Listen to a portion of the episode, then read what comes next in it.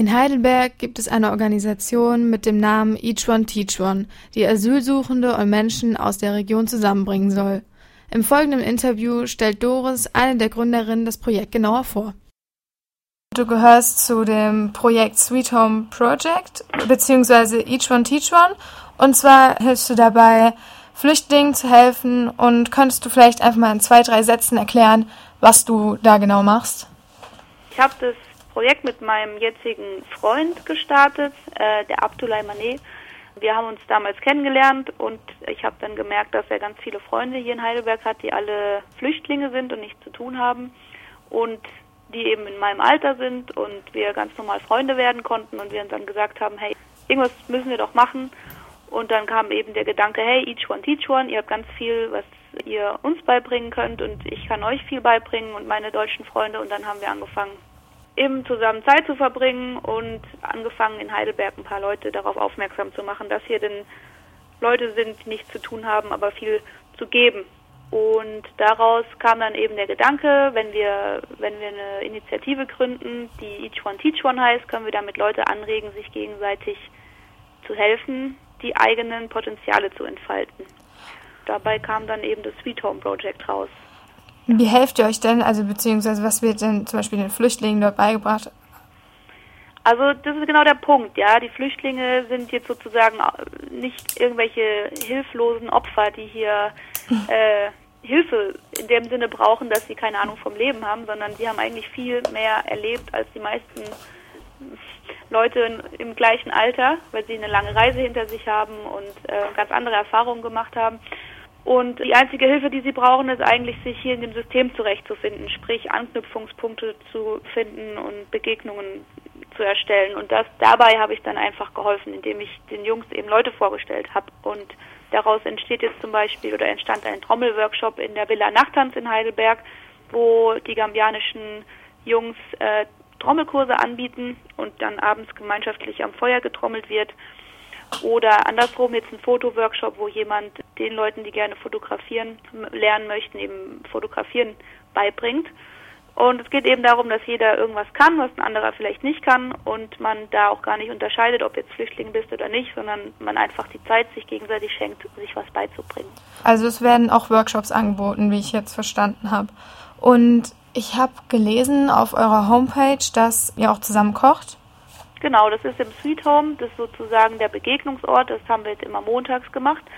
In dem ZEP, das ist ein selbstverwaltendes Studierendenwohnheim, da haben die Afrikaner, also die Gambianer, eben gambianisch gekocht und die Deutschen eingeladen mitzukochen, wenn sie wollen. Ansonsten können sie auch einfach nur zum Essen kommen. Und danach wird eben ausgetauscht, wer hat Lust, was zu machen, wer möchte sich wo unterstützen und dadurch entstanden dann eben die anderen Angebote. Was ich noch gelesen habe, ist, dass ihr ähm, ein Restaurant in Heidelberg eröffnen wollt. Ja, also wir machen das jetzt immer montags eben, aber im Grunde haben die Jungs ja den ganzen Tag Zeit, außer ihren Deutschkursen dürfen sie ja nicht arbeiten. Und mhm. wir hatten eben die Hoffnung, dass wir ähm, einen festen Ort haben, der täglich bespielt werden kann, wo einfach ein Ort der Begegnung ist, wo auch die Leute, die noch keinen Flüchtling kennengelernt haben, einfach mal jemanden begegnen können und merken, dass Flüchtlinge gar nicht so schrecklich sind, wie sie vielleicht immer dargestellt werden. Und deswegen wäre es natürlich schön, wenn wir einen, einen Ort und ein Restaurant hätten. Das ist das langfristige Ziel. Also kann sich eigentlich jeder, der möchte, bei euch engagieren? Genau, das ist die Idee. Also es gibt auch keine, keinen Chef jetzt, sondern es ist einfach ein Ort, wo man hinkommt und man, wenn man eine Idee hat, dann teilt man die mit und wenn jemand sich dafür interessiert, dann organisiert man sich selbst in der Gruppe und macht das dann einfach. Ich lade gerne jeden ein, der Lust hat, äh, mal ganz unproblematisch äh, Leute kennenzulernen, mittlerweile auch aus anderen Ländern, nicht nur aus Gambia, auch aus Syrien und ähm, einfach vorbeizukommen. Das ZEP hat jetzt allerdings ein bisschen Semesterferien und wir werden immer auf der Facebook-Seite Sweet Home ankündigen, ob und wo unser Treffen stattfindet. Und dann kann man einfach vorbeikommen und sich engagieren. Okay, euer Projekt läuft jetzt schon ein paar Monate und gab es da bis jetzt irgendwelche Probleme? Also im Grunde gibt es in der Arbeit mit Flüchtlingen, ja, sind ja ganz normale Menschen wie du und ich, ähm, genau die gleichen Probleme wie mit Deutschen auch zunächst. Nicht jeder ist bereit, Verantwortung zu tragen. Nicht jeder ist auch fähig, eine Gruppe zu organisieren. Das heißt, es braucht eine Weile, bis man die Leute findet, die wirklich äh, organisieren können, die wirklich verlässlich sind, die wirklich hinten dran stehen und ähm, ihre, ihre Dinge auch durchziehen und auch äh, eigene Ideen einbringen. Und ja, das ist ganz normal. Das hat man auch bei, den, bei uns jetzt eine Weile gebraucht, um zu sehen, wer in was denn jetzt auch gut ist.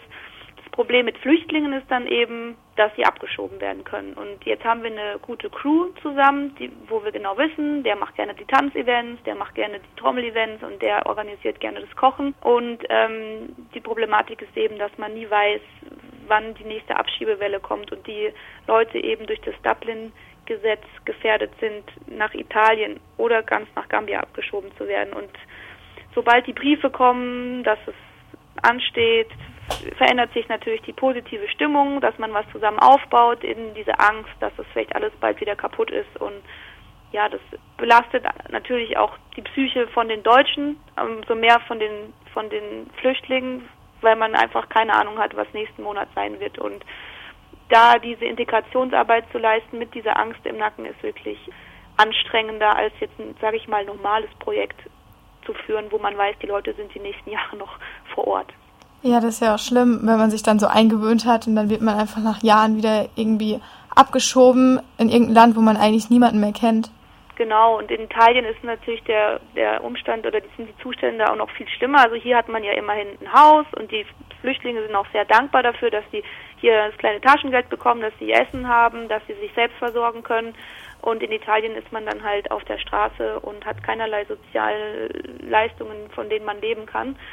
Und wenn man die Leute dann wirklich persönlich kennt, ist es natürlich eine ganz komische Vorstellung, wenn der gute Freund, mit dem man gestern noch Abend gegessen hat, am nächsten Tag dann irgendwo auf der Straße schlafen muss. Ja, das sind sehr, sehr unangenehme Gefühle, die man hat, mit denen man dann umgehen lernen muss, wo die Ehrenamtlichen dann auch in ihre psychologischen Grenzen kommen, weil sie mit solchen Sachen natürlich nicht so konfrontiert sind. In der Zeitung steht dann ja mehr, sage ich mal, Negatives über Flüchtlinge, aber der positive Teil oder beziehungsweise der emotionale Teil wird eigentlich nie beleuchtet. Und das kommt einem dann erst vor Augen, wenn man wirklich mit Flüchtlingen zu tun hat. Sie kennenlernt, sie lieben lernt und sie dann wieder verliert. Was kann man dagegen tun? Was man dagegen tun kann.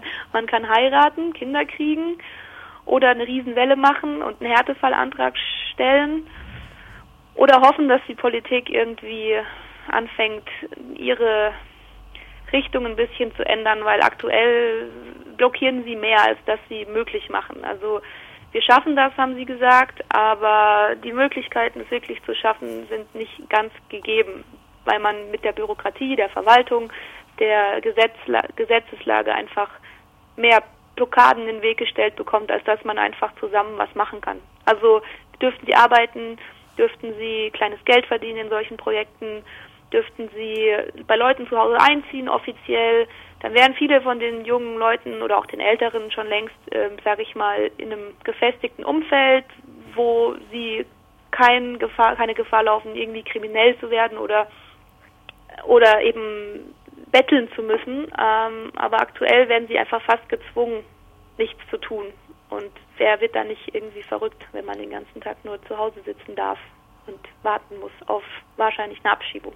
Ja, also hast du nicht wirklich das Gefühl, dass der Staat bzw. die Politik irgendwas für die Flüchtlinge tun möchte? Ich denke, der Staat möchte das für die Gesellschaft am besten äh, natürlich lösen, aber versucht es so extrem zu kontrollieren, indem er alles äh, wissen will und sehen muss. Zum Beispiel eine Veranstaltung in der Flüchtlingsunterkunft zu machen, ist dann auch eher ungern gesehen. Da muss man dann auch immer nachfragen und sicher sein, dass das jetzt nichts Negatives ist. Im Endeffekt wäre es schöner, wenn Sie sagen würden, hey, wir brauchen eure Hilfe, also liebe Bürger, helft uns, gebt den Flüchtlingen doch einfach eine kleine Arbeit, wie zum Beispiel Babysitten, Gartenarbeit oder weißt du, jeder hat ja irgendwelche Fähigkeiten. Es gibt ja auch Leute, die IT-Profis sind, die vielleicht sogar Anwälte sind, aber sie dürfen halt einfach kein Geld verdienen. Und ich denke, jeder Deutsche hätte Kleinigkeiten zu tun, die er gerne mit jemandem teilen würde und ihm dafür gerne was von seinem eigenen Wohlstand abgeben würde.